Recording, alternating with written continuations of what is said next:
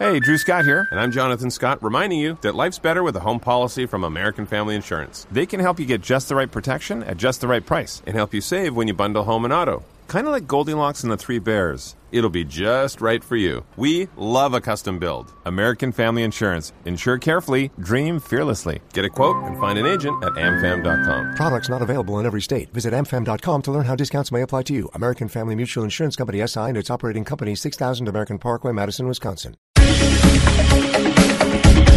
10 de la mañana, 55 minutos, y estamos en eh, comunicación. ¿Con quién? Con el delegado de la Contraloría para la Gestión Pública e Instituciones Financieras. Es el señor, el señor David Valencia. Y lo invitamos hoy a Mañanas Blue para hablar de algo que hemos venido tocando toda la semana, el ICETEX. Señor Valencia, muy eh, buenos días, bienvenido a Mañanas Blue. Gracias por atendernos. Hola, muy buenos días Camila, a ti, a la audiencia, a Rodrigo y a Juanita, gracias por el dato del celular.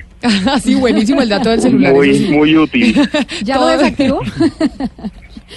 ya estamos, estoy entre hablar por teléfono y desactivarlo. Y desactivar el FaceTime. Doctor Valencia. que estoy vuelto un ocho.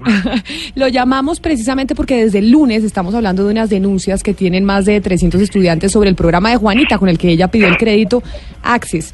Y sabemos que hay un informe de la Contraloría General sobre los sobre el ICETEX. ¿Cuáles son los hallazgos y cuándo se hizo ese informe de la Contraloría sobre el ICETEX? Bueno, lo primero es ponernos en contexto. La Contraloría, pues en virtud de su labor misional, hace eh, informes de auditoría y, practica auditorías para vigilar el recurso público.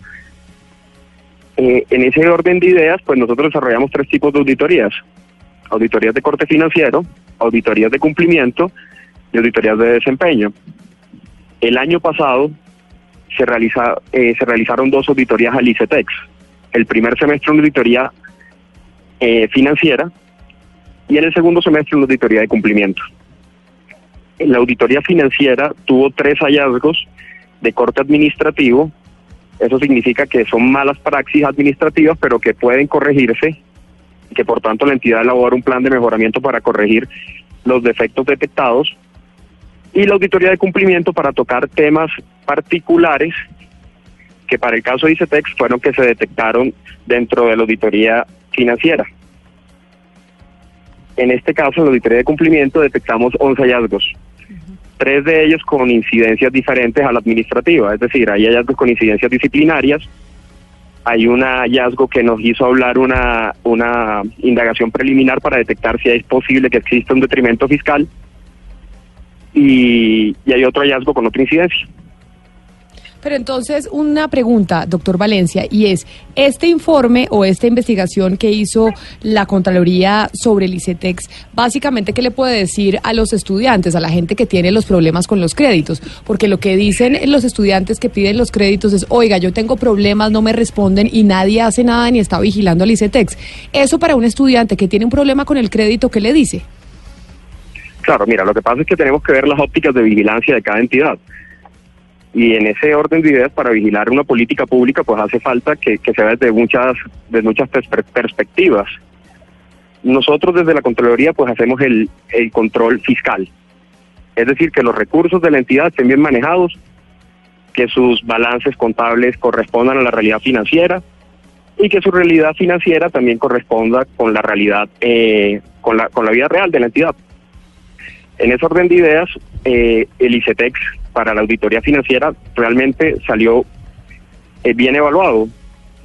Eh, la opinión presupuestal del ICETEX fue razonable, su opinión contable fue sin salvedades y su control interno financiero eh, fue eficiente.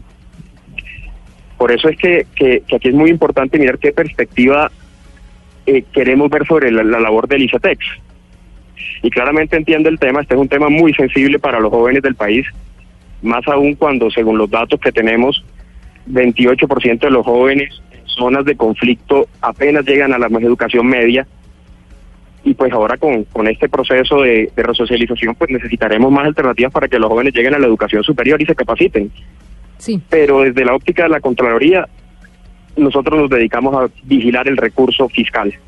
Claro que sí. Doctor Valencia, eh, dentro de ese informe, esa auditoría financiera que ustedes hicieron, eh, nosotros eh, vemos que hay un hallazgo que es una provisión para demandas, pues, eh, que tiene el ICETEX eh, que supera los 10 mil millones de pesos.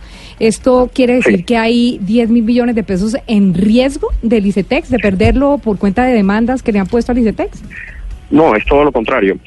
El ICETEX eh, tiene una valoración en la, una valoración de riesgo baja para esa demanda, para esas demandas, cuyas pretensiones suman 12 mil millones.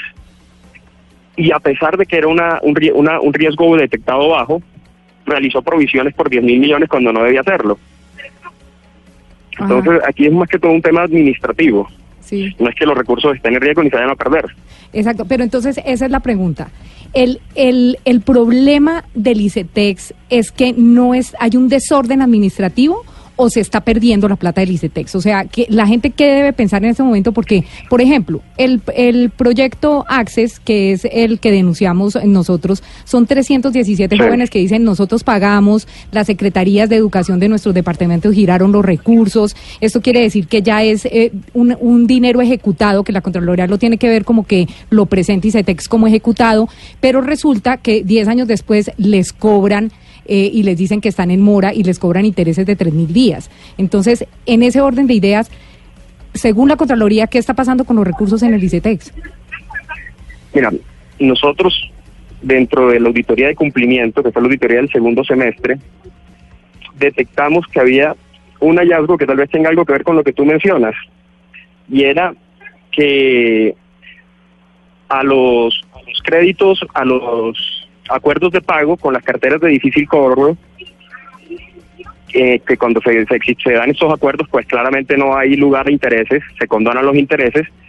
Cuando los estudiantes pagaban, no todo el, dinero iba a, capital. Algún porcentaje llegaba a intereses y pues la Contraloría detectó esto y, claramente está dentro del informe de auditoría. Me llama y claramente se tomaron medidas me llama poderosamente la atención cuando usted nos comentaba que encontraron un hallazgo con posible detrimento patrimonial a tal punto que aperturaron una indagación preliminar. Y me llama la atención porque dentro de nuestra investigación hemos encontrado que pues el ICETEX ha venido cobrando intereses sobre intereses, que los intereses son carísimos, elevadísimos, que los estudiantes deudores terminan pagando un tarrado de dinero, incluso que terminan cobrando, eh, que terminan pagando créditos que ya habían sido pagados previamente porque si no les hacen valer el pagaré. Entonces, ¿en dónde está el detrimento patrimonial? ¿En dónde podría estar? Porque lo que uno pensaría es que el ICETEX es riquísimo por cuenta de todas estas fallas. No, no, el, la IP que, que aperturó la Contraloría es producto de un contrato de prestación de servicios, donde tenemos algunas dudas y por eso se abre la IP y no es, no es un hallazgo fiscal sobre los pagos que se realizaron para ese contrato específico de prestación de servicios. Ahora, lo que tú mencionas, eh, Rodrigo, eh, de verdad es, es muy, muy lamentable, pero es un defecto de la política pública. Y sobre esto quiero decirles que la Contraloría para este año tiene previsto iniciar una auditoría financiera al, al ICETEX, pero además vamos a aperturar un estudio sectorial que sí nos permite tener una visión amplia de la política pública y no solamente quedarnos en el análisis netamente fiscal. Doctor Valencia, usted habla de que de, entre los hallazgos que se, haya, que se encontraron, hubo encontraron malas praxis. Exactamente esas malas praxis significa qué? Encontramos malas praxis, pero claro que no son generalizadas sobre aspectos muy puntuales. Y las malas praxis se deben más que todo a desórdenes administrativos, que hay algunos programas que la información a la hora de cotejarla no cuadra perfectamente. Eh, demora para realizar pagos, aún teniendo el recurso en las arcas del ICETEX. Es decir, son malas prácticas, pero no son generalizadas otra por parte de, la entidad. Otra de las cosas que ustedes han dicho en la Contraloría sobre ese informe en el ICETEX es que hay hallazgos que tienen que ver con una confusión, que es una aprobación para títulos por 15 mil millones de pesos en el grupo Argos. ¿Eso a qué se refiere? Porque hasta donde entiendo, pues eso no tiene nada que ver con educación, ¿o sí, señor Contralor? Lo que pasa es que la auditoría de cumplimiento iba dirigida específicamente al tema de los fondos en administración. Y esos fondos, pues el ICETEX también hace una serie de inversiones y esas inversiones pues reportan unas utilidades que son distribuidas entre los fondos. Por darte un ejemplo, un fondo de administración Serpilo paga. ¿Sí? Entonces, ¿qué pasó con el grupo Arcos? La, el ICETEX reúne su junta, toman una determinación de hacer inversiones en una empresa u otra y eso queda en un acta.